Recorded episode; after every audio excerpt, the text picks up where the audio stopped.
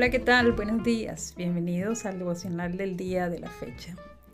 En mi lectura bíblica de hace unos días brotaron de las escrituras unas palabras del apóstol Pablo haciendo referencia a una persona específica que justo en ese momento le estaba acompañando en la prisión. Puede ser que estuvo preso por causa del Evangelio o, o que se prestó para hacerle compañía al apóstol en su cárcel. No lo sabemos, pero estaba allí con él.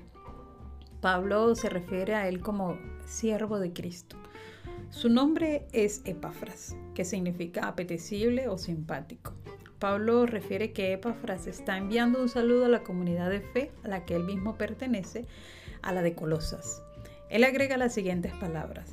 Siempre ora con fervor por ustedes y le pide a Dios que los fortalezca y perfeccione y les dé plena confianza de que están cumpliendo toda la voluntad de Dios. Pero no parece ser suficiente para Pablo hacer ese comentario, sino que lo repite con un acentuado énfasis. Puedo asegurarles, dice Pablo, que Él ora intensamente por ustedes y también por los creyentes en la Odisea y en Herápolis. Veamos un poco de la historia de esta iglesia en la Odisea antes de continuar con la referencia que, Pablo hace este, de Epafras. El apóstol Pablo había pasado dos años plantando una iglesia en Éfeso y por allá por Hechos 19-20 vemos que a partir de ese centro todos los que vivían en Asia oyeron la palabra del Señor, tanto judíos como griegos, ya fuera porque Pablo mismo hubiera trabajado como misionero en toda la provincia o que le hayan hecho alguno eh, de los que creyeron gracias a su predicación. El hecho fue que se plantó una iglesia en Colosas. Es probable que fuera Epafras quien la fundó. Colosenses 1.7 dice, ustedes se enteraron de la buena noticia por medio de Epafras, nuestro amado colaborador. Él es un fiel servidor de Cristo y nos ayuda en nombre de ustedes. Y por el versículo 1.21 eh, más o menos leemos podemos suponer que la iglesia estaba compuesta principalmente por gentiles. Dice así, esto los incluye a ustedes, que antes estaban lejos de Dios, eran sus enemigos, separados de Él por sus malos pensamientos y acciones. A esa iglesia es a la que Pablo está escribiendo esta carta. Le vemos repitiendo la pasión con la que Epafras ora e intercede por sus coterráneos. Pablo de seguro quería animarles haciéndoles saber que Epafras estaba comprometido con su iglesia en su crecimiento espiritual y, y también en su afirmación de Dios, por supuesto. De seguro desde la prisión Pablo había escuchado que los cristianos en Colosas, que una vez habían sido fuertes en sus creencias, ahora eran vulnerables al engaño sobre la fe. Los colosenses estaban tentados a abrazar errores teológicos y Pablo les escribió para refutar cada uno de ellos. Es inevitable, de verdad, para mí leer esta referencia del apóstol Pablo y no pensar en mis epáfras gente que me ha sostenido por medio de sus oraciones, pidiendo a Dios que me fortalezca y me perfeccione y que me ayude a creer que, estoy viviendo la voluntad de Dios, por muy difícil de aceptar que, que esta sea algunas veces. Muchos de mis epafras han orado por mí desde la tranquilidad de sus casas, eso lo sé, pero también sé de algunos de ellos, o casi todos, lo han hecho desde sus cárceles personales. Y muy, muy a pesar de ello, no dejan incesantemente de clamar e interceder a Dios por mí.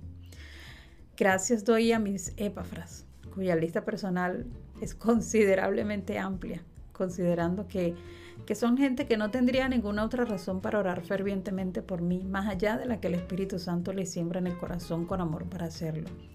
Hoy podríamos eh, hacernos algunas preguntas referentes a este tema. ¿Soy, ¿Soy el epafras en la vida de alguien? Otra pregunta podría ser, ¿ha recibido el cielo mis oraciones sinceras por alguien que deseo que avance en el Señor? Jesús es muy enfático en, la importancia que el cielo le da a este tipo de actitudes, de orar, de cuidar, de apoyar, de llorar con los que lloran o reír con los que ríen. Vivimos en un mundo donde la cámara frontal de nuestros teléfonos apuntan a nosotros mismos, una sociedad bastante egoísta y amadora de sí misma. Y aún así, no podemos olvidar que Dios espera de nosotros la compasión y la solidaridad por otros. Entonces el rey dirá a los que están a su derecha, vengan ustedes, que son benditos de mi Padre, escribe Mateo, hereden el reino preparado para ustedes desde la creación del mundo.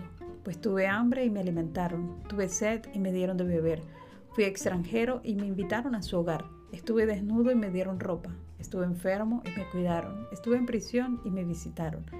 Entonces esas personas justas responderán, Señor, ¿en qué momento te vimos con hambre y te alimentamos? ¿O con sed y te dimos algo de beber? ¿O te vimos como extranjero y te brindamos hospitalidad? ¿O te vimos desnudo y te dimos ropa? ¿O te vimos enfermo o en prisión y te visitamos? Y el rey les dirá, les digo la verdad, cuando hicieron alguna de estas cosas al más insignificante de estos, mis hermanos, me lo hicieron a mí. Por supuesto que conocemos la contraparte de estos epáfras y la molestia y el definitivo rechazo del Padre por estas actitudes. Cuando se negaron a ayudar al más insignificante de estos, dice, mis hermanos se negaron a ayudarme a mí. Pregúntate hoy si eres el epáfras en la vida de alguien. Y si no es así, podría entonces una buena meta, eh, eh, esta podría ser una buena meta para este año, convertirte en el de alguno que te necesite. Puedes ayudar más de lo que crees a alguien que está pasando una situación difícil, ya sea económica, emocional, espiritual, de salud. Hay tantos colosenses allá afuera necesitados de un epafra que con corazón sincero ore y clame a Dios por la edificación de ellos.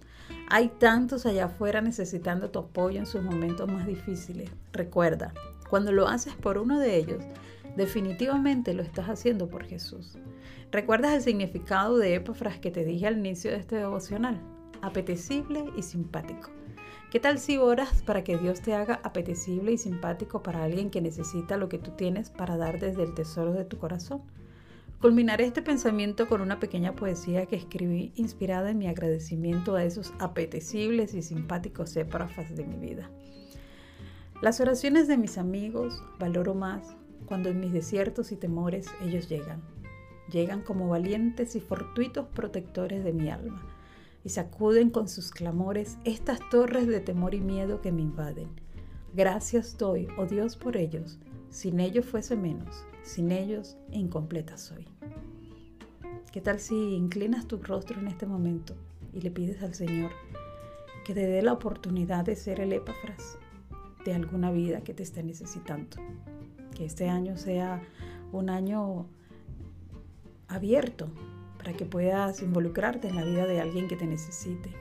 Que ores a Dios y le pidas que arranque de ti el egoísmo, que estás dispuesto a renunciar a, la manera en que has estado estos años o estos últimos tiempos de tu vida eh, sin preocuparte por los demás, sin pensar que hay tantas personas necesitando una mano amiga, una palabra de consuelo, eh, un café para compartir, para hablar. Hay tanta gente en soledad que necesita compañía, hay tanta gente enferma que necesita tus cuidados, hay tanta gente pasándola mal. Y Dios puede inclinar nuestro corazón. Inclina mi corazón a la necesidad de mi hermano, a la necesidad de mi amigo ya sea que por una oración o por cualquier otro tipo de apoyo que tú puedas entregar en nuestras manos, nosotros podamos ser simpáticos para ellos, apetecibles para otros. Es mi deseo, Señor, que este año mi corazón se parezca un poco más al tuyo en la nobleza, en la humildad, en la sencillez y en la amistad. Porque el hombre que tiene amigo ha de mostrarse amigo, porque amigo hay más unido que un hermano. Dios te bendiga.